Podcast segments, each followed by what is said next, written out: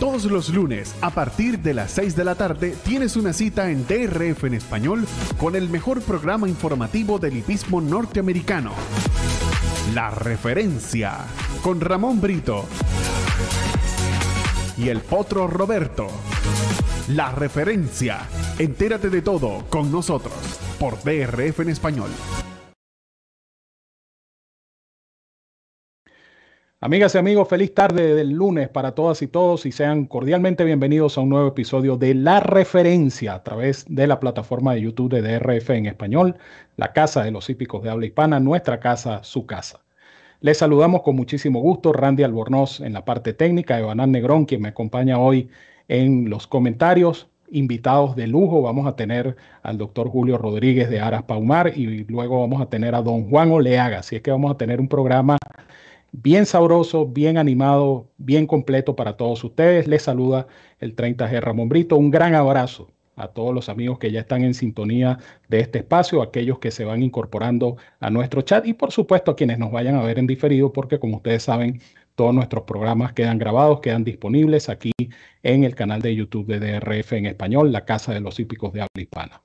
La referencia es una presentación de DRF Bets y DRF Formulator con su promo impelable donde puedes duplicar tu primer depósito de 250 dólares con el código DRF Espanol. Recuerda utilizar el código DRF Espanol. Recibes tu 250 de bono, 10 de bono de entrada, créditos para descargar programas completos de DRF Formulator. Por cada 50 dólares adicionales que apuestes, más créditos para seguir descargando programas de la mejor herramienta para analizar una carrera de caballos, el DRF Formulator. Recuerda visitarnos en drf.com español y hacer clic en el enlace que dice apuesta a las carreras para que conozcas los requisitos y métodos de pago para afiliarte con esta super promoción de DRF Bets y DRF Formulator, la dupla perfecta para jugar y ganar en las carreras de caballos. A esta hora de la tarde, 6 y 2 minutos, hora del este de los Estados Unidos, le damos la bienvenida y un abrazo a nuestro compañero y amigo Evanán Negrón. Saludos, Evanán. Saludos Ramón, eh, saludos también para Randy. Por cierto, Ramón, también hacerte el saludo que no lo hice en, privado eh, del Día del Padre. Ayer se me pasó esa, así que disculpa de antemano y bueno, espero que hayas pasado un excelente Día del Padre y a todos, por supuesto, nuestros fanáticos hípicos también que ya son papás, espero que hayan pasado un excelente Día del Padre, que seguramente los que siguen la página del jefe también acertaron ese pick a quien también por eso te felicito también, Ramón, por el pick acertado el pasado día sábado en Gulfstream Park. Eh, y bueno, muy contento por ese acierto. De verdad, nuevamente felicitaciones y esperando obviamente que el programa de hoy sea del agrado de todos los fanáticos hípicos. Así es, Iván, gracias por esas palabras y por supuesto eh, también vaya el abrazo para todos los padres que eh, disfrutaron ayer de ese gran día, el Día del Padre, que debe ser todos los días, todos los días Día del Padre, todos los días Día de la Madre también, igualito. Bueno, un programa interesante el que, que vamos a tener hoy. Vamos a comentar acerca de ejemplares importantes. Eh, vamos a hablar, por supuesto, de lo que fue ese meeting de Royal Ascot. Eh, lo vamos a conversar tanto con el doctor Julio como con don Juan Oleaga. Y eh, como siempre les digo, pues quien tenga su taza de café a la mano, pues disfrute de su cafecito cómodamente, en la, comodidad, valga la redundancia, de su hogar, su computadora, su dispositivo móvil y entérense de todo porque comenzamos ya con la referencia. Una carrera, Evanán, eh, que, que, siempre trae polémicas, ¿no? Porque cuando se trata de estos caballos, eh, vamos a decir, importantes, estos caballos que son protagonistas de, del, hipismo norteamericano, pues siempre hay opiniones y siempre la gente está pendiente. Y ese caso ocurrió el sábado en la Salvatore Mile, carrera selectiva de grado 3 que se disputó en el hipódromo de Momo Park, carrera donde reaparecía Jorro Charlie, que venía de correr por última vez en la Dubai World Cup, llegando bastante cerca de Country Grammar. Y bueno, Jorro Charlie, siendo Jorro Charlie, como decía yo en mi cuenta de Twitter, eh, no terminó la tarea parecía ganador eh, girando la última curva. Eh, la recta final fue por demás emocionante, con dos jinetes veteranísimos y, estelares como son Johnny Velázquez y eh, Mike Smith. Y al final, bueno, la foto a favor del caballo de Pletcher Mind Control, que superó, era el segundo favorito, pero superó al, que era supuestamente imperdible, eh, Charlie. ¿Cómo viste esa carrera, Banán? Sí, Ramón, carrera que despertó mucho debate en redes sociales por lo que estás diciendo, porque Hot Rod Charlie, además de ser un caballo de calidad y, que, vamos a decir, como mínimo, eh, las corre todas bien, eh, lo, persigue de cierta forma ese, ese halo de, bueno, de, que levantan eh, emociones y muchas opiniones las diversas carreras en las que participa. Ejemplar que eh, a pesar de que no ganan muchas veces, siempre se, se hace nombrar por una razón u otra, ¿no?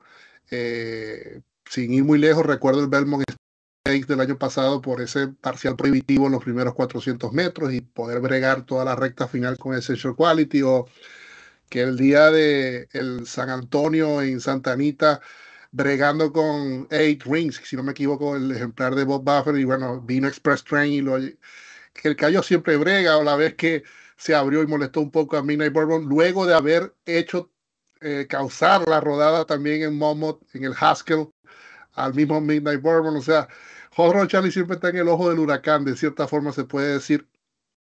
Y bueno, simplemente no le tocó, creo que el cabeceo, bueno, le, tocó a Mind Control.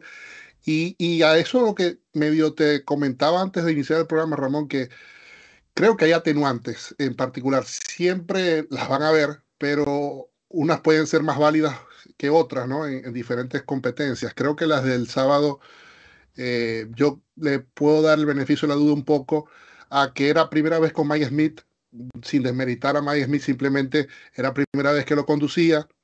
Y eh, hay que darle también su mérito a Mind Control, un ejemplar que es otro desde que está en manos de Todd Pleasure. Hay que recordarte que este caballo eh, casi pierde una carrera en Parks Racing, creo que el Parks Dirt Million, algo así se llamaba, que fue la famosa carrera esa que, que se devolvió Silver State con Ricardo Santana, lo había desplazado y le sacó prácticamente un cuerpo y con el mismo John Velázquez, Mind Control regresó extraordinariamente por dentro y le, quitó la victoria. Y el caballo regresó, simplemente es un caballo que es de calidad también, que es bregador. Y también hay que añadir que Horro Charlie reaparecía y en distancia de 1600 metros. Yo creo que la distancia eh, esa particularmente no es el fuerte de este ejemplar, además de que, repito, venía de reaparecer y Mind Control ya venía de foguearse, por ejemplo, con Speaker's Corner y con Jackie Warrior en carreras netas de sprint. Agradeció las cuatro curvas para poner quizás un tren de carrera más cómodo y tenía los arrestos suficientes para, para poder derrotar a Horro Charlie. Al menos esa es la percepción que yo tengo de esta competencia. Mucha gente dice, ¿por qué no le ponen una gringola a Horror Charlie? Pero antes, antes de ir con, con ese cambio de implementos, Horror Charlie tuvo un, periodo en su carrera donde le quitaban, le ponían la gringola, trabajaba con la gringola, corría sin gringola, trabajaba sin gringola, corría con la gringola. Eh, pareciera que no, no, no, se ha terminado de, definir esa, esa, esa, utilización de la gringola con el caballo Horror Charlie. Entonces, hacías mención de los parciales, ¿no? Y, y Mind Control puso un tren de carrera parejo él dejó 23 y fracción en los primeros 400 metros, de hecho dejó 23 con 60. Después aceleró el paso para dejar 46 con 66 en la media milla, 1.11 con 18 en los 1200 metros y un remate de 25 con 61 para completar la milla en 95 con 79. Parciales relativamente cómodo eh, para un caballo de la calidad de Mind Control, porque si bien es cierto, y yo estoy totalmente de acuerdo con, tu comentario, si bien es cierto que Horro Charlie eh, en el papel lucía superior, hay que, hay que dar ese, ese, ese beneficio de la duda, aunque mucha gente dirá, pero ¿hasta cuándo le vamos a dar el beneficio de la duda a Charlie? Porque cada vez que corre tiene una excusa, tiene un atenuante. Pero es verdad, en este caso es verdad, el caballo está reapareciendo, viene un esfuerzo tremendo que hizo en la Dubai World Cup y estaba reapareciendo fuera de tiro. eh, yo estoy 100% de acuerdo con tu comentario en el sentido de que este no es el tiro de Horro Charlie. Horro Charlie es un caballo de milla y un octavo, de milla y cuarto. Este caballo, ustedes saben la carrera que se mandó en el, Belmont Stakes contra eh, Essential Quality. Es un caballo más, más allá de la milla, definitivamente, Horro Charlie. Habrá que ver la próxima actuación, que por cierto, eh, de acuerdo a lo que decía su entrenador, eh, Doug O'Neill, este caballo apuntaría hacia el Whitney en Saratoga. De hecho, el caballo va a estar entrenando en Kineland, eh, donde Doug O'Neill tiene varios ejemplares y eh, el objetivo en este momento es el Whitney en Saratoga. Pero Mind Control no se le puede quitar mérito alguno. Es un caballo guapo, es el tipo de caballo que no se deja pasar. he leído comentarios en el chat de que, bueno, la diferencia estuvo en, en la parte de jinete. Bueno, eh, son dos estilos diferentes, ¿no? El, estilo de Mike Smith y el estilo de Johnny Velázquez son, son estilos, vamos a decir, distintos. Y Johnny Velázquez, eh, decíamos, Evanán y yo comentábamos antes del programa, esa zurda de John Velázquez, este, esa zurda es efectiva, definitivamente. Este caballo, cuando John Velázquez lo, estimuló con la izquierda, eh, el caballo reaccionó y, el caballo no se dejó pasar con Horro Charlie. Ahora, volviendo a Horro Charlie, eh, quizá la gringola, pero ni yo soy entrenador, ni Evanán es entrenador, ni ninguno de los amigos que nos acompañan en el chat son entrenadores. Pero de repente eso pudiera ser, porque la impresión que deja Jorro Charlie con ese tipo de carreras es que él parece que va a liquidar, pero no termina de pasar. E, es lo que se dice popularmente cuando un callo se amadrina. Un callo se pone al lado del otro y lo acompaña, siendo el caballo por naturaleza un, animal de, acompañamiento, eh, se pone al lado del otro caballo y lo acompaña. Puede ser que ese sea el caso en, y de ser así, pues la gringola pudiera ayudar a este caballo Jorro Charlie. Pero la carrera fue buena, definitivamente. Yo creo que la carrera de Jorro Charlie fue bastante buena. Dime. Hay que recordar también que obviamente son caballos que están acostumbrados a correr con cierto peso, pero cuando es una carrera que el final es cabeza o nariz, 6 libras de diferencia pueden ser también un factor y este fue el caso en esta competencia. Mind Control corrió con 118 libras y Horror Charlie, además de la ventana reaparecida, de correr fuera de tiro, de correr en contra eh, de su característica, porque el planteamiento lo, estuvo a favor de Mind Control. El hecho de que Mind Control, por estar adelante, corría pegado a la baranda y ahorró terreno en el giro de la curva. A todo eso hay que agregarle 6 libras a favor también. Eso es absolutamente cierto, absolutamente cierto. En esos finales de foto, pues por eso es que por eso existe el handicap, por eso existe el handicap y por eso el handicap es tan importante. Eh, hablando de esta división de ejemplares maduros, eh, tenemos eh, dos noticias, una sobre Mandalon, caballo ganador por vía reglamentaria del Kentucky Derby del año pasado. Mandalon está trabajando con miras a reaparecer en el Stephen Foster que se va a disputar el 2 de julio en el hipódromo de Churchill Downs. Y Country Grammar, el caballo ganador de la Dubai World Cup, eh, va a comenzar su preparación para, eh, con el objetivo de la Breeders' Cup Classic en el San Diego Handicap el día 30 de julio como una posibilidad. Eh, hago este comentario de Country Grammar también y, y Evanán para hablar un poco de lo que es la suspensión de Buffer, porque posiblemente ya cuando, de hecho, posiblemente no, seguramente cuando toque correr este San Diego Handicap, ya estos caballos habrán regresado a su entrenador original.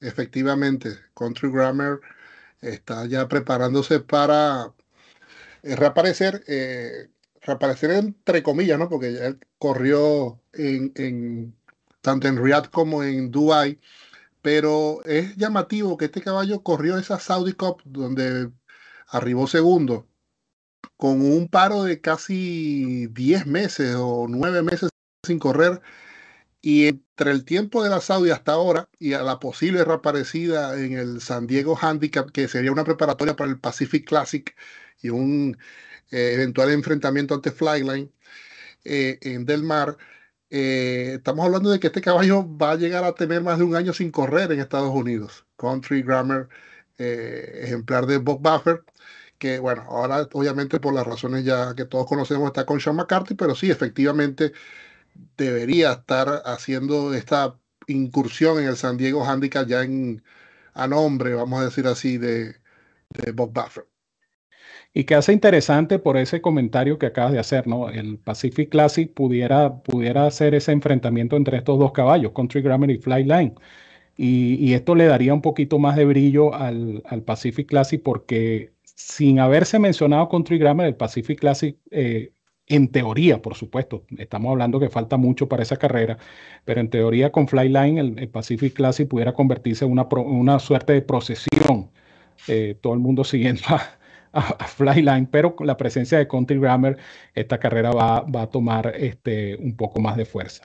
En otro orden de ideas, Evanán, eh, aprovechando que tú hiciste el, el artículo hoy para DRF en español, el Ohio Derby se va a disputar este fin de semana eh, ya la nómina está disponible, por cierto. Y eh, comentaba en el artículo de hoy en DRF en español sobre la presencia de Guaya Barrio, pero no solamente Guaya Barrio, Evanán, sino que hay otros ejemplares que participaron en las carreras de Triple Corona que van a estar presentes este sábado en Tisteldown para el Ohio Derby grado 3. Sí, Ramón, este, estuve escribiendo el, esta posible regreso o, el, o, este ya consumado regreso de, de Guaya Barrio porque ya está la nómina, como bien dijiste.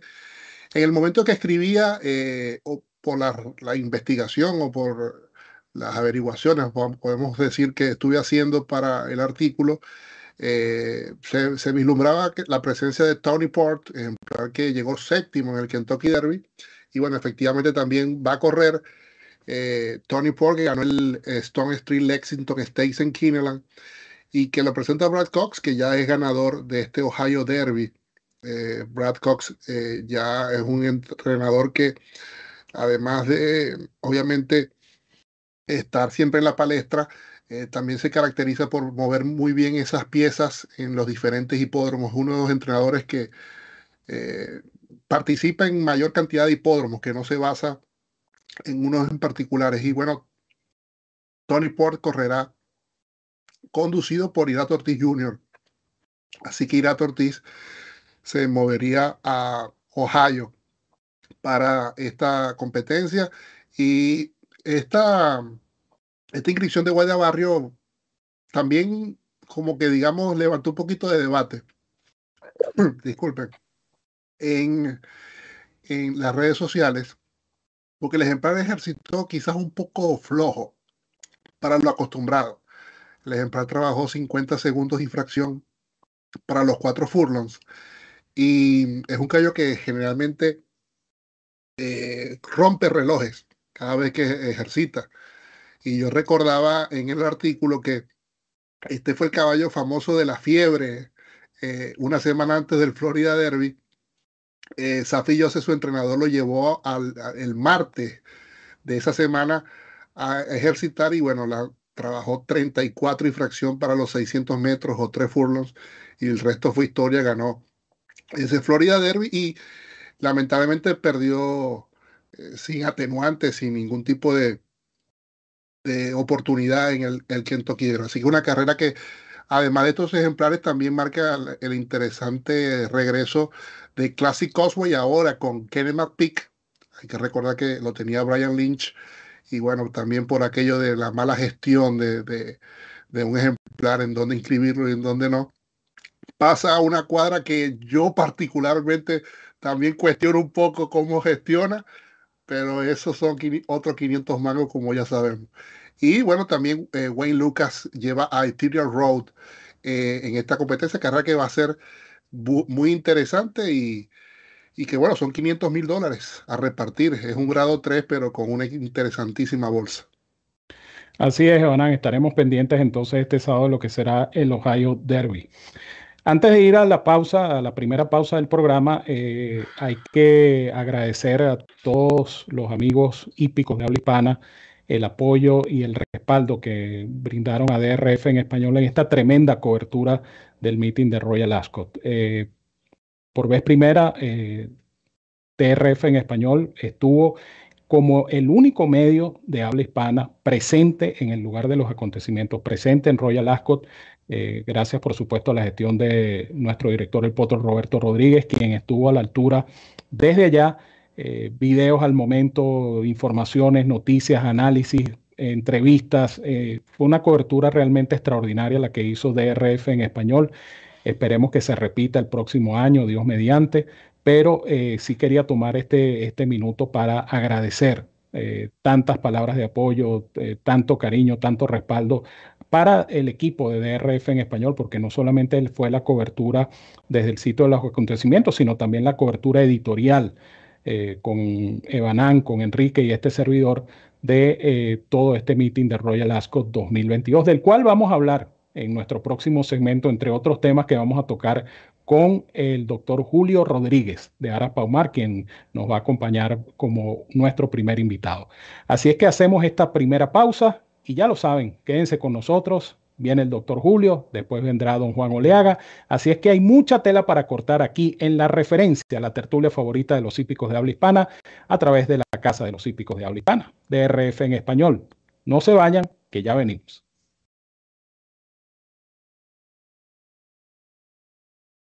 Comienza a ganar con la nueva versión móvil del programa de carreras del Daily Racing Form, presentando en exclusiva las cifras de velocidad Bayer, selecciones y análisis de los expertos. Visita trf.com slash best y siente el poder del TRF en la palma de tu mano. DRF en español, la casa de los hípicos de habla hispana. El lugar donde encuentras noticias, pronósticos, programas en vivo y mucho más. Síguenos en nuestras redes sociales y disfruta con los campeones. DRF en español presenta Gana y estás dentro de la Breeders' Cup 2022. DRF en español presenta la cobertura completa de la temporada 2022 en Woodbine, con toda la información que necesitas para ganar en las carreras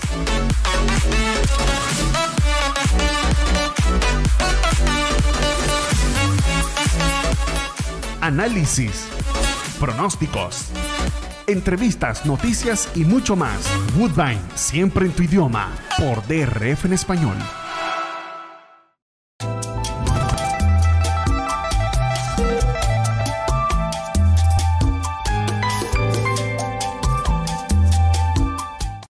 El número en negrillas representa la cifra de velocidad obtenida por el ejemplar en la competencia. Seguidamente aparecen dos números. El primero de ellos representa el puesto de partida del ejemplar y el segundo la cantidad de ejemplares que participaron en dicha competencia. Las siguientes cuatro columnas indican, la primera de ellas, la posición del ejemplar en los primeros metros de la carrera, y las otras tres, la posición del ejemplar en puntos progresivos distintos de la misma competencia. El número pequeño al lado del número de la posición indica la cantidad de cuerpos que separaban al ejemplar del puntero. En caso de que el ejemplar estuviese en el primer lugar, entonces indica la cantidad de cuerpos que separaban a este ejemplar de su más cercano perseguidor. La última de estas columnas representa la llegada final del ejemplar, y los cuerpos a los cuales arribó en caso de no haber ganado la competencia. Si el ejemplar en cuestión triunfó en la carrera, es la ventaja por la cual ganó la misma. Luego aparece el nombre del jinete. En la columna siguiente, la letra L representando la utilización del medicamento Lasix, el peso que soportó el ejemplar en carrera, la letra B minúscula representando el uso de gringolas. En este caso, la letra F significa el uso de vendas en los miembros anteriores del ejemplar, mientras que la columna siguiente indica el dividendo final del ejemplar en la competencia.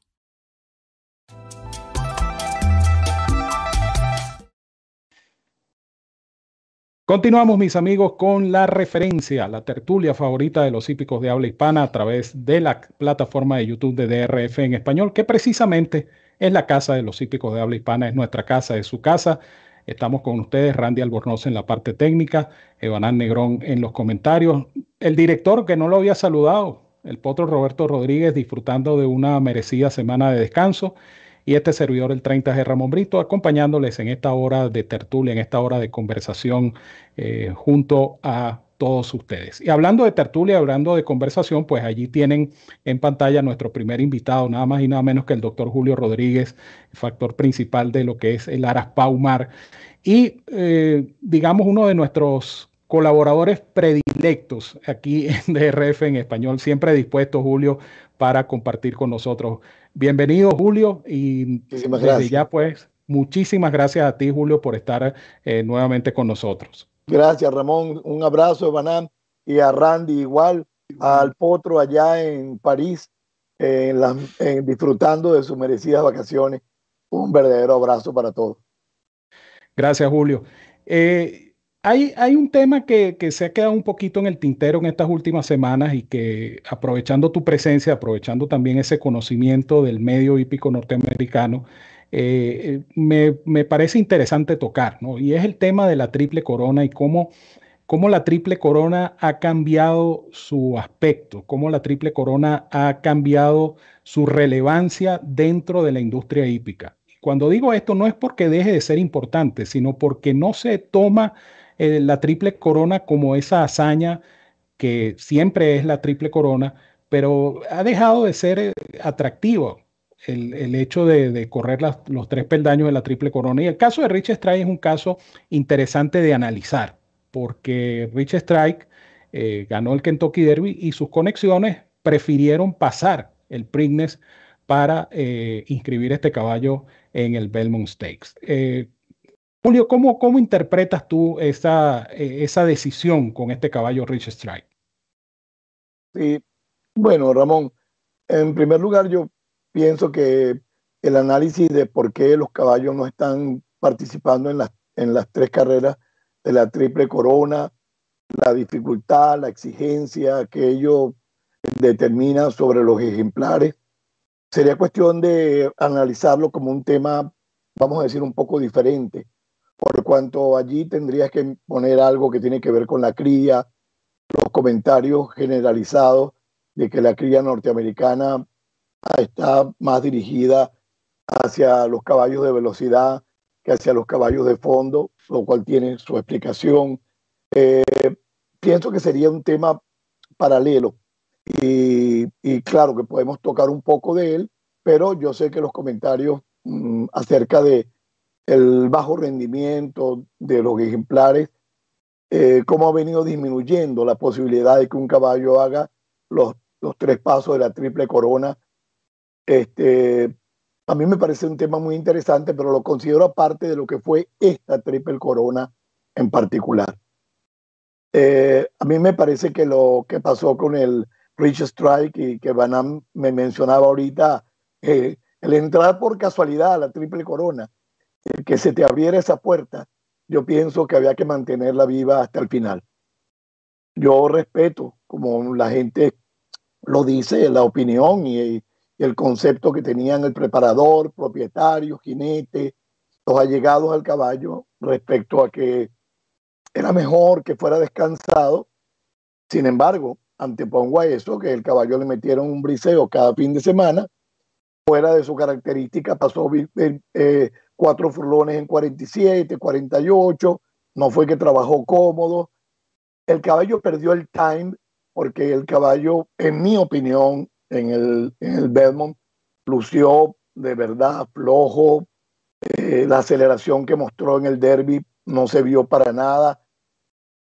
Eh, a pesar de lo que mi amigo José Leonardo Venezuela me dijo que, que no tenía influencia o influía poco el hecho de que el jinete no conociera bien la pista, yo lo considero de verdad una cosa mm, de verdad fundamental. Para mí el conocer la pista de Belmont, en particular Belmont, es necesario. Él me dijo que cualquier jinete ganaba en cualquier patio cuando tenía calidad para hacerlo y yo reconozco que es verdad, pero también reconozco que hubiera sido importante que él conociera un poco más la pista me lució un poco desconcertado cuando después de una buena partida, una buena colocación, eh, comienza a tener el caballo, a dejarlo un poco atrás adentro, un poquito afuera, lo buscó y, y luego me lució un poco flojo el caballo y me lució un poco desconcertado el jinete respecto a lo que se le presentó. De verdad que parecía como los viajes de Colón. Cuando salieron no sabían dónde iba y cuando llegaron no sabían dónde estaban. Porque de verdad no, no me lució seguro eh, la actuación, amén de que el caballo no respondió. No sé, a lo mejor lo pasaron de trabajo creyendo que descansarlo era, era hacer lo que hicieron, que fue meterle tres briseos. Eh, no lo sé, realmente esos pormenores, no lo sé. Pero la oportunidad de correr la triple corona cuando se te presenta un derby como ese, para mí, de verdad, en los personales imperdonable. Había que correrlo, había que darle la oportunidad al caballo y también darle la oportunidad del Belmont. Y de hecho, Ramón, hay personas que han dicho, si fracasó en el Belmont, más rápido hubiera fracasado en el Prignes. Pero la verdad es que especular sobre el Prignes es especulación, mientras que lo que pasó en el Belmont es un hecho, el fracaso del caballo. Hay, hay un eh, aspecto importante, Julio, y, perdona que te interrumpa, y es el, el, que las conexiones de Rich Strike en lo particular, ellos se, vamos a decir que se enfrascaron en una teoría de las cinco semanas, que el caballo corre cada cinco semanas, cada cuatro semanas, cada...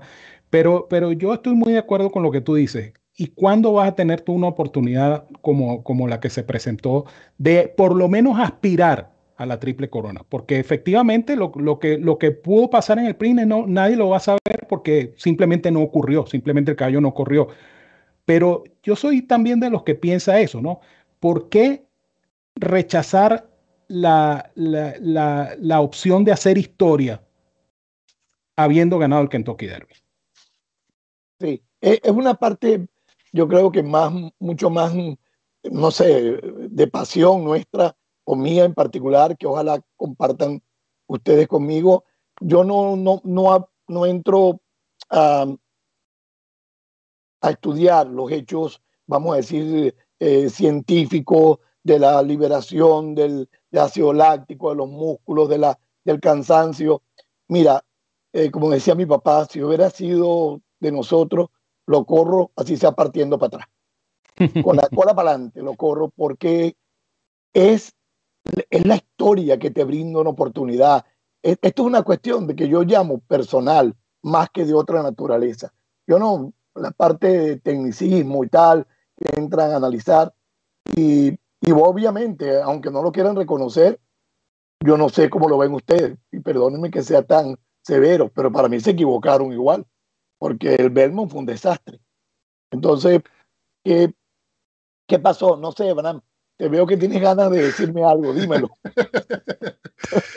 Sí, no, que eh, cuando me mencionaste por lo que hablamos fuera de cámara, y lo remarco ahora, que me parecía contradictorio que el, hecho de que ellos ganaran el Kentucky Derby eh, como ganaron, porque e, e, es un ejemplar que era elegible, no estaba en la carrera y, entró por el retiro de Imperial Road y, bueno, ya el resto fue historia y se supo lo que pasó. Eh, es como que te cayó del cielo una oportunidad y yo también comparto ese romanticismo eh, contigo, por eso que lo digo, que e, era como que demasiado perfecto cómo se dio las cosas, porque eran totalmente ah, difíciles de que sucedieran. Las probabilidades creo que eran superiores incluso al 81. El 81 es porque entró en la carrera, pero que entrar a la carrera siendo elegible era incluso mayor que ese 81 que, con el que pagaba ganador. Pero a lo que voy es que ya después que te cayó eso del cielo,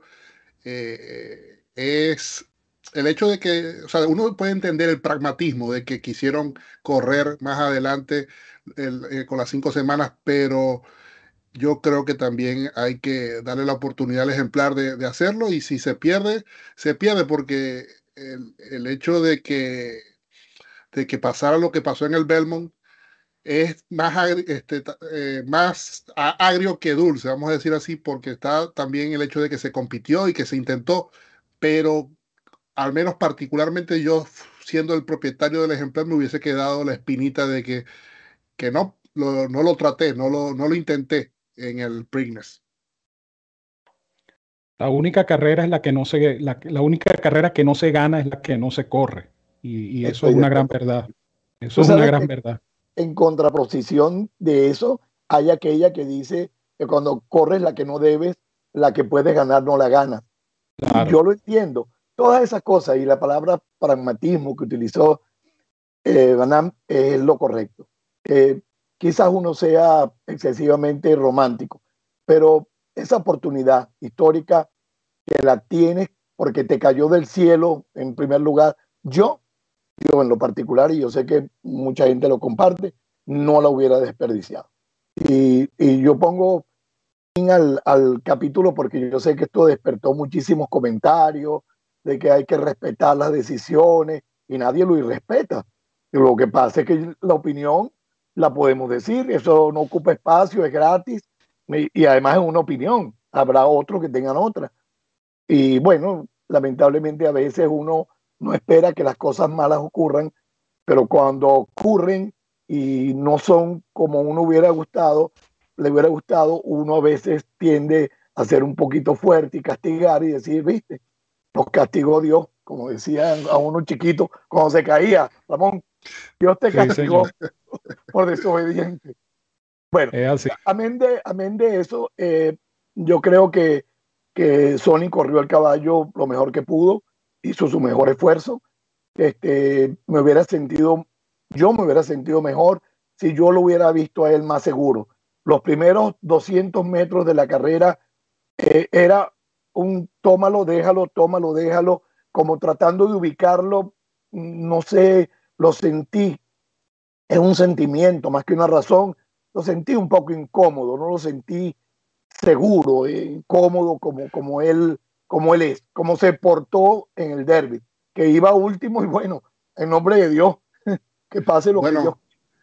Ahí eh, creo que pudo haber pasado factura quizás la presión que obviamente no, no había en el, en el Kentucky Derby. No lo digo por Sony, lo digo eh, en general por las conexiones, porque incluso el entrenador Eric Reed, luego del Belmont, eh, declaró que Sony lo corrió tal cual como lo, lo, mandó.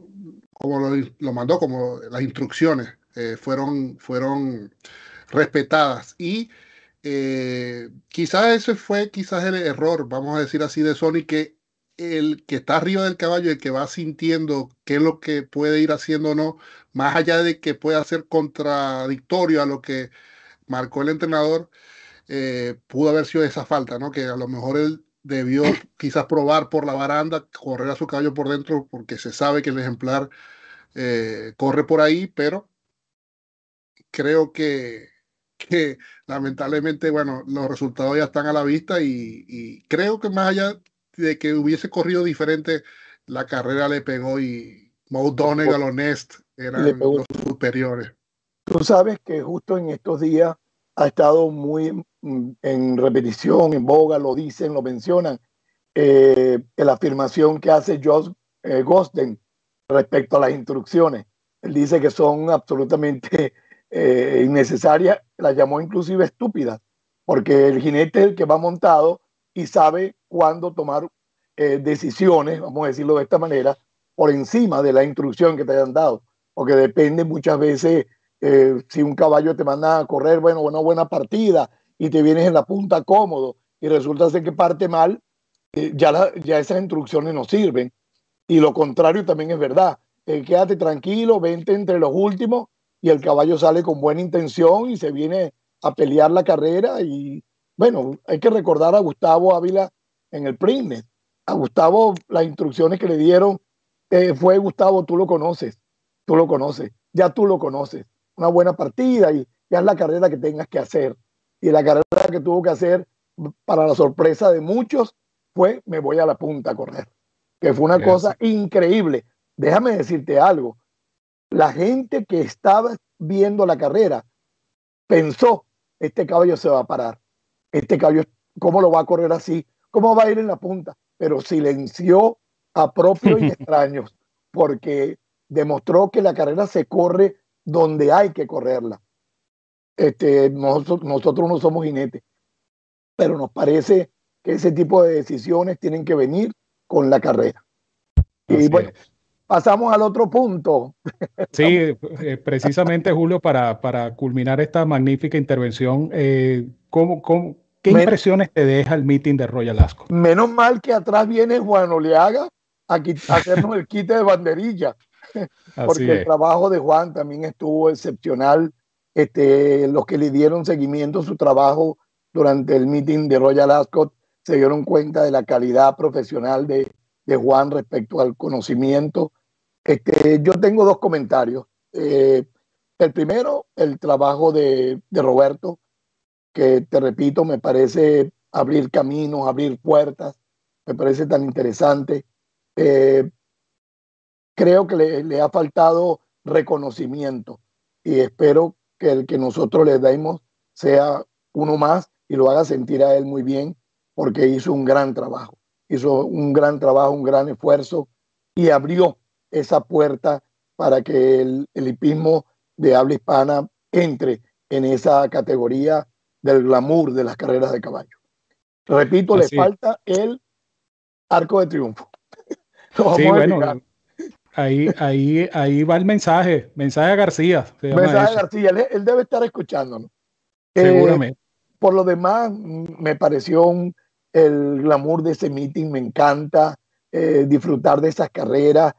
Este, en general, todo. Ryan Moore, tú sabes que yo escribo, tú ves mi Twitter, yo todo lo que puedo resaltar sobre Ryan Moore lo hago.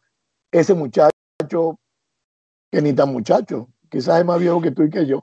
Ese muchacho es realmente incansable, incansable. No se rinde sino después de la raya echa palo hasta después de la raya. Me encanta su manera de correr. Es como Frankie de Tori, que pareciera eh, como el buen vino, como el coñac. Mientras más años, mejor, porque se ve tan batallador. Eh, me pareció un, un mitin de altura, como siempre. Mm, las carreras me parecieron excepcionales. Algunos triunfos me dejaron realmente sorprendido. Eh, ligué mucho a Irad. Este, me di cuenta que en la medida que pasaban los días se hacía mejor jinete en la pista. El primer día fue un desastre por el aparato, el timbre, la cuestión, pero, pero ya su última carrera fue muy buena, muy, muy buena. Ya conoció más la pista. Yo recalco que es muy importante eso, conocer la pista. Y en Europa más, y ahí más hay subida, hay bajada, hay momentos en que los jinetes tú los ves tranquilos y momentos en que tú los ves exigiendo de menor a mayor. Y bueno, en líneas generales, eh, un meeting espectacular, lleno de glamour, lleno de belleza, lleno de grandes carreras. Y sé que Juan me va a hacer el kit de banderilla en particularidades que yo sé que él maneja muy bien. Eh, para mí, lo, lo destacar la calidad del meeting y la calidad del trabajo de Roberto. Así es, muy agradecido Julio por esos comentarios, además que, que los recibimos como equipo que somos en DRF en español, porque es un trabajo, como decíamos al principio del programa, un trabajo en equipo, la cobertura de Roberto, el trabajo editorial, el trabajo audiovisual de Randy, es decir, un esfuerzo tras cámaras tremendo para lograr ese objetivo. Bueno, debo Julio, reconocer, no me voy sin reconocerle el trabajo a todos particularmente a ti, tu, tu forma de llevar las carreras, tu forma, tú tienes una forma muy particular de hacerlo, Ramón, y yo te sabes, yo lo, no solamente lo respeto, lo admiro, porque te considero de las personas mejores para llevarlo a uno a una carrera, al escenario de una carrera. Y ahora conociendo a Banán, tengo dos en los que puedo confiar, porque saben llevarlo a uno a la carrera, al ritmo, a lo que va a pasar y, el trabajo de ustedes fue maravilloso. Los felicito de verdad. Muchísimas gracias, Julio. Y te dejo para que te despidas entonces de la afición de DRF en español. Seguro, un abrazo, como siempre, a toda la audiencia maravillosa de DRF en español, a ustedes, a Banán, a Randy, a ti, Ramón y a Roberto. Mi abrazo y mi solidaridad siempre por el buen trabajo que hacen. Muchísimas gracias. Fue Julio Rodríguez factor principal de Aras Paumar y uno de nuestros grandes amigos y colaboradores en DRF en español. Muy contento de tenerlo por acá.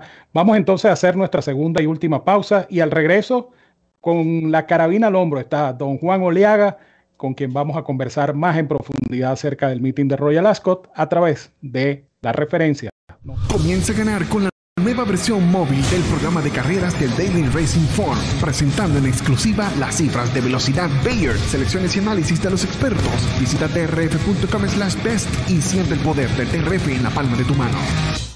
DRF español, la casa de los hípicos de... ¿Qué tal?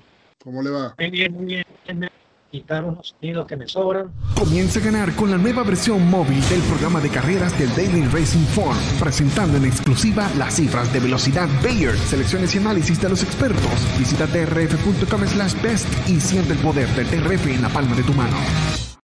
DRF en español, la casa de los hípicos de habla hispana.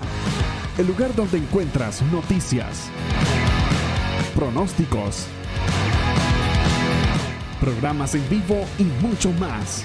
Síguenos en nuestras redes sociales y disfruta con los campeones. DRF en español presenta Gana y estás dentro de la Breeders' Cup 2022. DRF en español presenta la cobertura completa de la temporada 2022 en Woodbine. Con toda la información que necesitas para ganar en las carreras.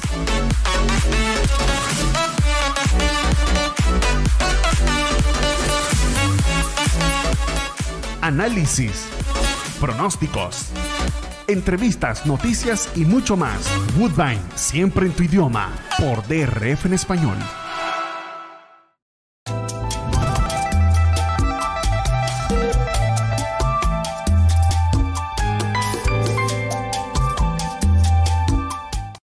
El número en negrillas representa la cifra de velocidad obtenida por el ejemplar en la competencia. Seguidamente aparecen dos números. El primero de ellos representa el puesto de partida del ejemplar y el segundo la cantidad de ejemplares que participaron en dicha competencia. Las siguientes cuatro columnas indican, la primera de ellas, la posición del ejemplar en los primeros metros de la carrera, y las otras tres, la posición del ejemplar en puntos progresivos distintos de la misma competencia. El número pequeño al lado del número de la posición indica la cantidad de cuerpos que separaban al ejemplar del puntero. En caso de que el ejemplar estuviese en el primer lugar, entonces indica la cantidad de cuerpos que separaban a este ejemplar de su más cercano perseguidor. La última de estas columnas representa la llegada final del ejemplar, y los cuerpos a los cuales arribó en caso de no haber ganado la competencia. Si el ejemplar en cuestión triunfó en la carrera, es la ventaja por la cual ganó la misma. Luego aparece el nombre del jinete. En la columna siguiente, la letra L representando la utilización del medicamento Lasix, el peso que soportó el ejemplar en carrera, la letra B minúscula representando el uso de gringolas. En este caso, la letra F significa el uso de vendas en los miembros anteriores del ejemplar, mientras que la columna siguiente indica el dividendo final del ejemplar en la competencia.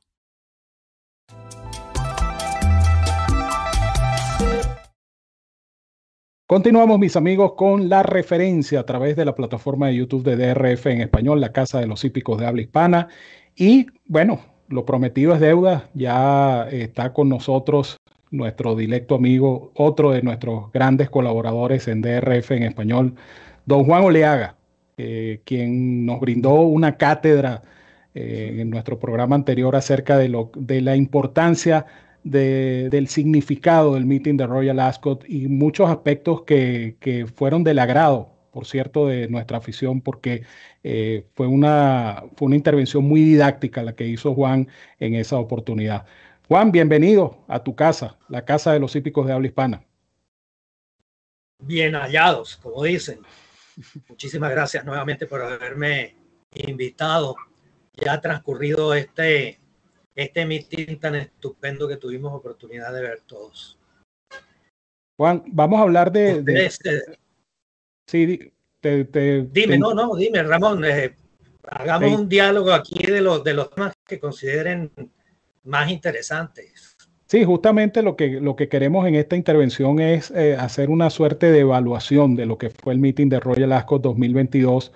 Y, y, hay muchos aspectos que tocar, ¿no? Y, y, yo quisiera que comenzáramos, Juan, por, por los grandes caballos que pudimos ver correr, eh, casos específicos de Bait, que mantuvo su invicto, el caballo australiano Nature Street, eh, que fue un espectáculo aparte, eh, la potranca Inspiral, eh, Kiprios, en fin. Deleítanos, Juan, con tu bueno, estos ejemplares. Bueno, aquí hubo, como dicen, como en botica, para todos los gustos. Correcto. La verdad que tuvimos caballos de toda clase, tuvimos caballos sprinters, tuvimos caballos milleros, tuvimos caballos semifondistas y tuvimos caballos fondistas, que son pues nuestras grandes cuatro divisiones y hubo carreras para todos ellos, diferenciando por supuesto en el caso de las hembras las que eran exclusivas para las de su sexo. Mira, te puedo decir que por los números que yo estuve leyendo el, el lunes, que los cinco días de, de Ascot, bueno, pasaron por los torniquetes de entrada pagada 273.465 personas, que era realmente importante, que demuestra la profundidad de la afición hípica que permanece en el Reino Unido, especialmente en Londres y sus, sus zonas aledañas. Eso significó también un monto de apuestas superiores a las 168 millones de libras esterlinas. Estamos hablando 200 y tantos millones de dólares largos, lo cual son cifras que indican que el hipismo está vivito y coleando. Eh, bueno, lo que fue el espectáculo, como tú habías señalado, algunos de los caballos importantísimos que vimos. Tuvimos la opción de ver el primer día al Invicto Ballid, que ganó muy fácil su carrera. Muchos lo comparan con Frankel, por supuesto, salvando las distancias, pero es un millero de excepción.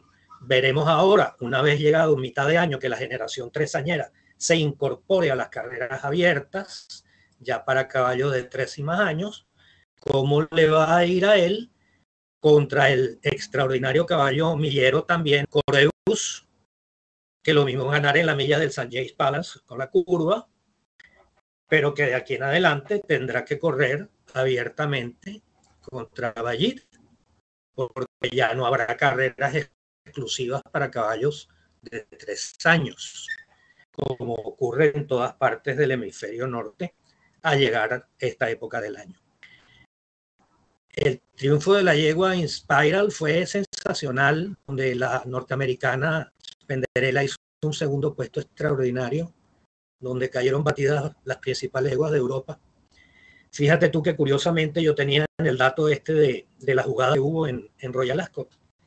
La carrera más jugada de todas fue esa, el Coronation Stakes, lo pareja que estaba en el papel esa carrera.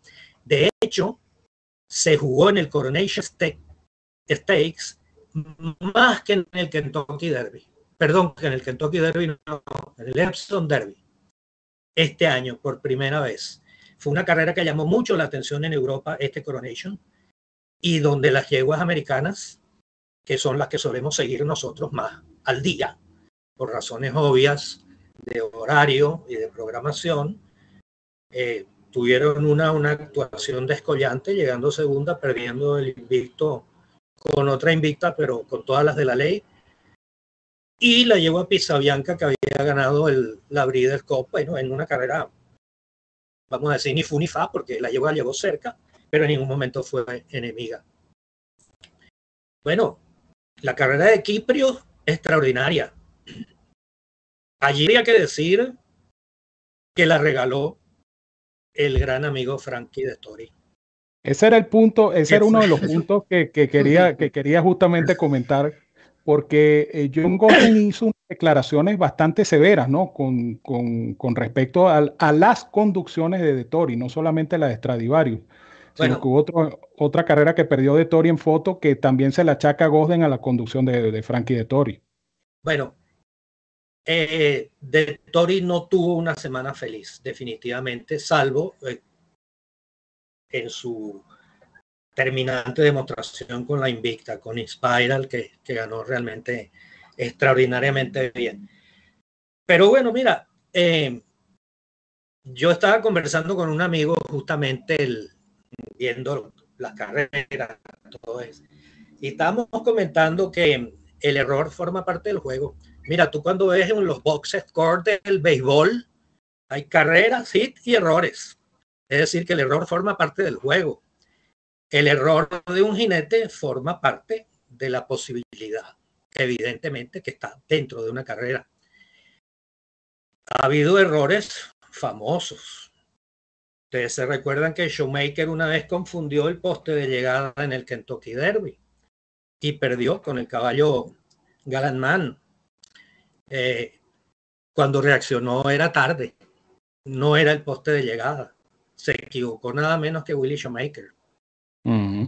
En Ascot ha habido equivocaciones, este año ha habido equivocaciones importantes y hay equivocaciones históricas que salieron bien. Mira, yo tengo aquí una gorra. Bueno, aquí sale todo al revés. Esta es Black Caviar, la gorra de, de Black Caviar que se vendió en Ascot en el 2012. Black esa, carrera, esa carrera fue dramática esa carrera es, yo creo que en mi vida he estado en, bueno, a título personal en muchas carreras muy emocionantes porque cada vez que corre uno un caballo, así sea la de perdedores, te emociona que casi te, te pones a pegar brinco. Pero yo he estado mm, o he sido testigo de dos veces que, he visto caerse los hipódromos materiales.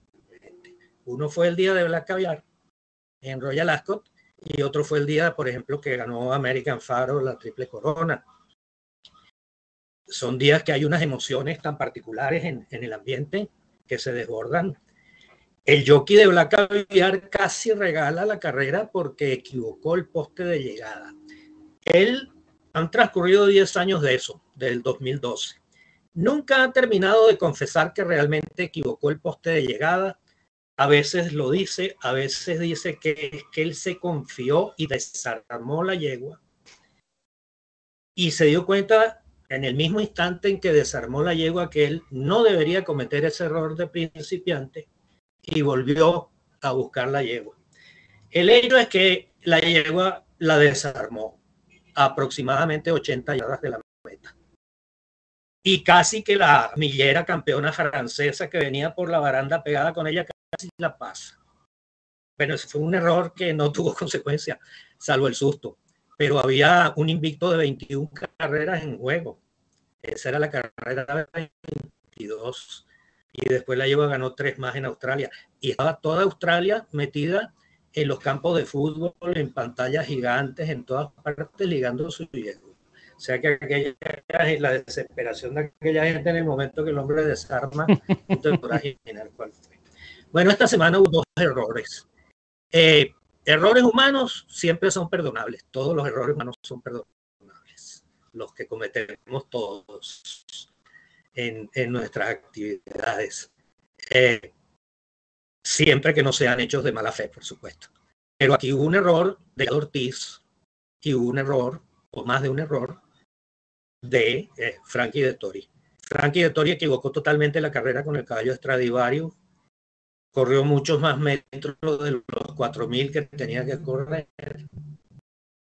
Eh, obviamente no le gustó la carrera a John Godden, pero no le gustó con el disgusto natural del momento, sin ningún tipo de retaliación ni nada por el estilo, porque fue un error producto de la desesperación de estar embotellado el caballo, de, regalar muchos metros para buscar salirse de la botella y de desesperarse en, en esos momentos finales pegando por encima del brazo, cuestión que está totalmente prohibida. Eh, la parte de la protección al animal es sagrada, en algunas partes más que en otras. En los hipódromos europeos se respeta mucho. Y bueno, fue suspendido, objeto de una suspensión. Después tuvo un instante poco feliz en el aparato con otro caballo, donde Recuerdo, o recuerdo al público que nos oye que en Europa no hay palafreros dentro del aparato. Tú cuadras con tu caballo, tú no tienes a la costumbre local nuestra aquí en, en Venezuela de las, de las cosas no buenas que copiamos, porque copiamos cosas buenas y copiamos cosas no tan buenas. Entre las cosas no buenas que copiamos está la de que los palafreneros entren a agarrar los caballos dentro del aparato, lo cual pues tiene connotaciones un poco delicadas. Entonces, eh, él tenía que ser el que le quitara el tapaojos al caballo. Lo hizo tarde y el caballo salió prácticamente en el momento de la partida con los ojos tapados. Me refiero al caballo Lord North, corrió una carrera de las más importantes donde también iba un caballo extraordinario japonés que había ganado el Derby, que ahora a los cuatro años está intentando ambientarse en Europa para correr el arco. Ese fue un, error grave, grave, grave error de De Tori, porque el otro fue un error en carrera, un error que tú cometes producto de que has quedado embotellado por circunstancias de la carrera y las circunstancias de la carrera te obligan en un momento dado a tomar una decisión que termina siendo también errónea de regalar muchos terrenos, pero para salirte de una botella que no te llevaba a ningún lado. Eh, esa carrera la corrían 100 veces y a lo mejor 99 la ganaba Stradivarius, pero no la ganó. Le tocó perder. El error de, de Irán es un error mm, de distracción también bastante eh, imperdonable, entre comillas, porque ya empecé diciendo que todo error humano es perdonable cuando es de buena fe. Eh, Irán se distrajo con caballo que estaba retirando a última hora en el aparato, un caballo de los que chance la carrera de nombre Mondame. Por aquí lo tengo anotado, un caballo sin ningún tipo de opción, bastante cerca de donde él salía. El caballo, él se distrajo y, le dan la partida en el momento que él estaba distraído. Esto es confesión de Irado Ortiz, no es eh, chisme. Lo dijo, lo entrevistaron y terminó diciendo, sí, yo me distraje. Estaba pendiente del caballo que estaba con los problemas para cuadrar y me distrajeron la partida. Bueno, error costoso. El caballo no hubiera ganado o si hubiera ganado si sale y parte. Bueno, no sabemos. Eso ya es el terreno de la especulación. De todas maneras, con los demás caballos, este año el, el mismo entrenador mm, no tuvo actuaciones destacadas, salvo la de Campanel el último día, que esa cabalgata de 1200 metros fue espectacular, con yo no sé si ustedes vieron la foto de la llegada, cuando se ve de lado todo, ahí hay prácticamente 12, 13, 14 caballos a, tres cuerpos, unos de otros. Y estuvo a la altura allí. No ganó porque no pudo ganar, no porque hiciera nada mal. Bueno, ese primer día que se paramos a un caballo australiano que nos dejó a todos boquiabiertos, aunque ya nos habían anunciado que lo que venía era un cohete efectivamente fue un cohete. El caballo ya había ganado 20 carreras, muchísimas grado 1, bueno, y esta la ganó como le dio la gana, realmente. Bueno, y como tal, así fue todo, toda, toda la semana. Señor Juan, y hecho triste a destacar, bueno, la ausencia de la persona que no fue. La ausencia de la reina, que no es una señal nada buena. Yo creo que los hípicos que sabemos la magnitud de la afición de la reina, el, hecho de que no pudo ir, indica que, bueno, eh, pues eh, no indica nada bueno. Así es que esperemos que saque fuerzas de algún lado y, y todavía pueda haber. Uno de sus caballos corrió y llegó segundo en una carrera extraordinaria, en una de las carreras que se corrieron en los últimos días. Pero creo que nada le quitó el brillo que Royal Ascot tiene todos los años y, y la importancia que, como señalamos el primer día, está más allá de eh, los miles de, libras de premiación que hay en cada carrera. Es, eh, es otra cosa. Es, es, mucho más que dinero. Es, es el hipismo en su esencia, en su origen y en su desarrollo. Carreras para todos los gustos, como dijimos, sprinters, milleros, semifondistas, fondistas, unas mejores que otras, un gran espectáculo. Evanán, iba a hacer un comentario. Sí, señor Juan, le, quería consultar eh, qué opinión le merecía la victoria del ejemplar de Riddler en el Norfolk Stakes, que levantó muchos comentarios en las redes porque eh, hubo un, movimiento o, hubo un tropiezo bastante evidente y que es un tipo de tropiezo que quizás en Estados Unidos o incluso en los hipódromos suramericanos, incluso Venezuela, pudo, haber terminado en una descalificación y el criterio del comisariato de Ascot fue diferente. Bueno, hubiera terminado.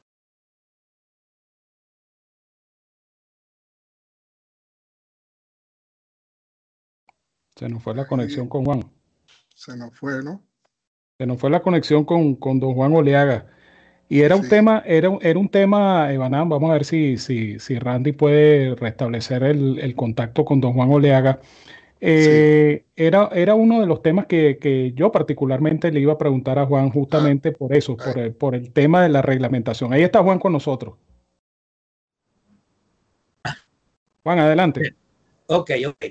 Eh, bueno, esto es muy importante, bien importante, Evanán, que me hayas hecho esta pregunta, porque hay un profundo desconocimiento a nivel internacional de que el año 2017, en octubre del 2017, justamente una...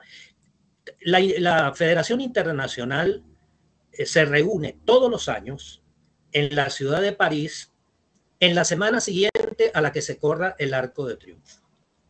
El Arco de Triunfo se corre siempre el primer domingo de octubre.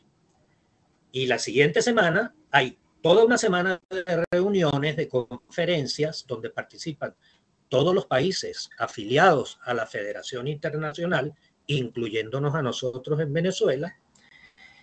Y allí se toman una serie de decisiones que son de carácter obligante algunas y de carácter de consejo, de recomendación otras en octubre del 2017 se consideró que había una desuniformidad en todo el mundo en cuanto a las reglas en materia de distanciamientos y fouls.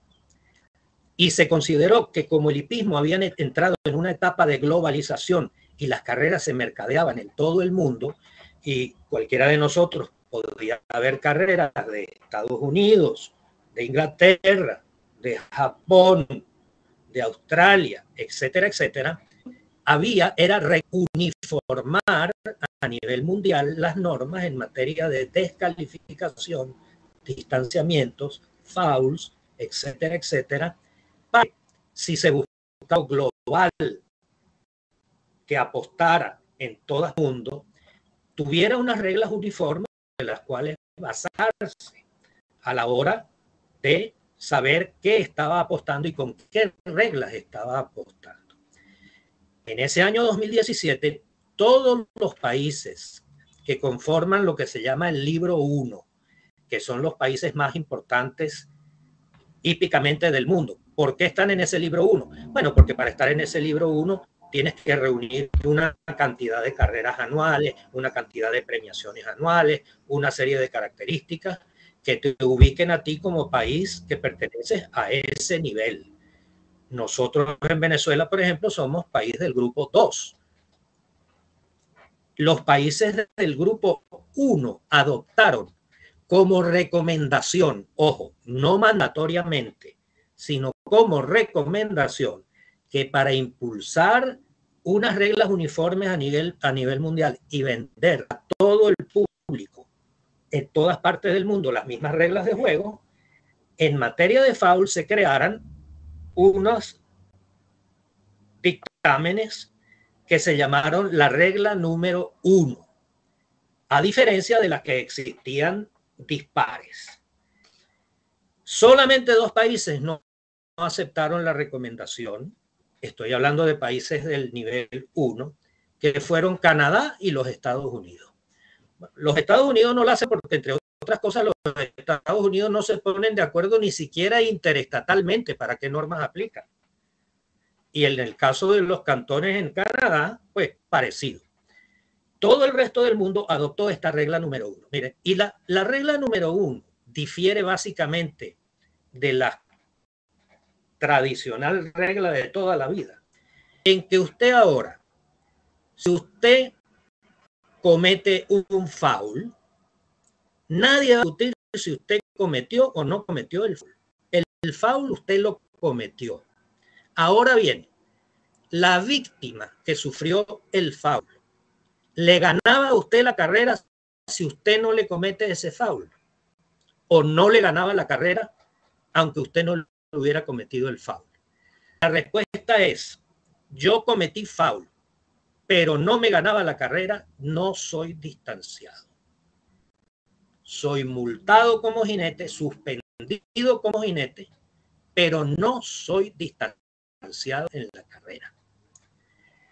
Antiguamente, la regla era lo que ahora se llama regla número dos, que aplica en los Estados Unidos. En Canadá y en muy buena parte de los países de los otros libros 2 y 3, en Venezuela aplica la regla número 2, que es decir, que si yo cometo foul, voy para abajo, con independencia de la que la magnitud del foul haya sido mayor o menor. Deja una libertad de criterio absoluto para ser aplicado por los comisarios de cada hipódromo. Se consideró que aplicar la regla 1 era más justo para los apostadores y para el caballo y los propietarios del caballo. Y el número de reclamos simplemente descendió bárbaramente, porque antes todo el mundo reclamaba porque el que iba delante mío cruzó con menos de dos cuerpos. Pero es que me ganaba y, y resulta que después que hizo eso me sacó cinco cuerpos más. Es decir, yo no le iba a ganar la carrera a pesar de ese Por lo tanto, antes me distanciaban, ahora no me distancian. ¿Ok? O sea, lo más importante es que, eh, mira, y a mí no se me ocurre mejor ejemplo que poner que la zona de strike. Mientras la zona de strike haya un umpire detrás del home, alguno lo va a tener un poquito más arriba, otro un poquito más abajo, otro un poquito más a la esquina y otro menos. Entonces, hasta que no venga la máquina que mida exactamente la zona, habrá discusiones con la decisión del umpire. Estas decisiones, sea la regla 1 o sea la regla 2, siempre la van a tomar unos seres humanos sentados en una oficina que van a tener cualquier cantidad de cámaras para ver una acción determinada y siempre va a estar sujeta a que unos estarán de acuerdo y otros no. Pero, por favor, cada quien cuando juzgue si el caballo tenía que ser distanciado, no, que primero vea cuál es la regla que está en vigencia en ese hipódromo. ¿Es la 1 o es la 2? ¿Cuántas críticas no hubo al distanciamiento en Estados Unidos del caballo en el derby de Maximum Security. Maximum Security fauleó al caballo War of Will, que terminó en el puesto 11 o 12 y a no sé cuál otro. Creo que el caballo de, bueno, a varios caballos. Ninguno de esos caballos le ganaba la carrera ese día al caballo Maximum Security. Europa se criticó muchísimo ese distanciamiento. Bueno, después ha llovido mucha agua bajo los puentes con ese caballo eh, y otras circunstancias. Pero, pero concretándonos exactamente aquella carrera de aquel día, en Europa se escandalizaron de que en Estados Unidos seguían aplicando la regla número dos, que ninguno de los caballos a los que afectó eh, Maximum Security en, aquel codo terminaron décimo, un décimo, doceavo, dieciséisavo. Yo terminaron todos décimo, dieciséisavo, décimo sexto, sería lo correcto. Uno es una dieciséisava parte de nada. Pero bueno, eh, es un ejemplo de regla 1 y regla 2. Kentucky tenía la regla número 2 y el caballo fue para abajo. Esa misma carrera se hubiera corrido en cualquier hipódromo inglés, francés, irlandés, eh, japonés, australiano, el caballo hubiera quedado ganador del, del derby. Pero no eh, sé si ha eh, sido suficientemente clara la aplicación. No, no, no, absolutamente absolutamente claro y, lo, que, lo que yo lamento y lamentamos todos es que el, tiempo nos ha hecho víctimas hoy en el programa, porque ha sido, ha sido un programa nutrido de información, una intervención tuya, Juan, que, siempre apreciamos, siempre agradecemos, muy completa, muy ilustrativa. Eh, y, ese, ese punto final con este, con este distanciamiento que no hubo en el caso del potro de Redler, eh, sirvió como ejemplo. Y ese ejemplo de Maximum Security extraordinario porque precisamente esa es la comparación o el ejemplo más clásico que puede haber para diferenciar lo que es las reglas del libro 1, regla del libro número 2. Así es que Juan, no me queda más que en nombre de todos los aficionados agradecerte por tus minutos, eh, por tu intervención. Sabes que esta es la casa de Juan Oliaga, como es la casa de todos los hípicos de habla hispana. Así es que, Juan, te dejo para que te despidas entonces de nuestros amigos de DRF en español. Bueno, no, muchas gracias. Mira, me pongo la gorra de Black Caviar para recordar uno de los días más, más bonitos que se puede haber vivido dentro de un hipódromo. Nada, un abrazo, muchos saludos al hombre que, el que anda, no sé si por la Torre Eiffel o por dónde anda ahora. Esperemos que ande por allá para que se enamore bastante de ese lugar y nos lleve para Longchamps en el primer domingo de octubre. A ver si se hace una buena transmisión del, del Art de Triomphe, que es otra de las carreras íconos mundiales que todo el mundo quiere ganar. Así, es que nada, un abrazo y con ustedes muy amables como anfitriones siempre. Y bueno, por aquí, eh, pues a su entera disposición cuando, cuando quieran hacer algún contacto. Con mucho Muchas gracias, Juan muy, muy amable de tu parte. Fue Juan Oleaga entonces con esta tremenda intervención. Y bueno, eh, con esto cerramos también nuestro programa de hoy, nuestra tertulia de hoy lunes 20 de junio. Así es que, Evanán, te dejo para que te despidas de todos nuestros amigos de DRF en español. Eh, muchas gracias, Ramón, y por supuesto, darle las gracias nuevamente al doctor Julio Rodríguez, también a don Juan Oliaga por eh, compartir con nosotros toda su eh, impresiones y su sabiduría del hipismo y de todo lo que nos eh, emociona y nos apasiona, que es la carrera de caballos. Por supuesto, el agradecimiento también a ti, Ramón, y a Randy, que ha hecho nuevamente posible esta gran transmisión. El saludo a todos los amigos y espero que hayan disfrutado como yo esta edición de la referencia. Gracias, Evanán. El tiempo se nos hizo corto el día de hoy. Bueno, nos extendimos un, tanto más, un quinto más, un cuarto más del, tiempo pautado, pero lo hemos hecho disfrutando de, esta tertulia, compartiendo con ustedes, leyendo sus comentarios, que agradecemos muchísimo también los comentarios de apoyo a este programa de hoy. Así es que nos despedimos. Eh, Randy Albornoz en los controles, Evanán Negrón en el pronóstico. Nuestro agradecimiento eterno para eh, don Juan Oleaga y para el doctor Julio Rodríguez y por supuesto nuestro abrazo desde la distancia a nuestro director el potro Roberto Rodríguez que como les dije está disfrutando de una merecida semana de descanso. Sigan en sintonía porque como siempre les digo, los quiero mucho, los quiero de gratis, les envío un fuerte abrazo a todos donde quiera que se encuentren, cuídense mucho, que tengan una feliz y productiva semana y les repito, no se muevan de DRF en español.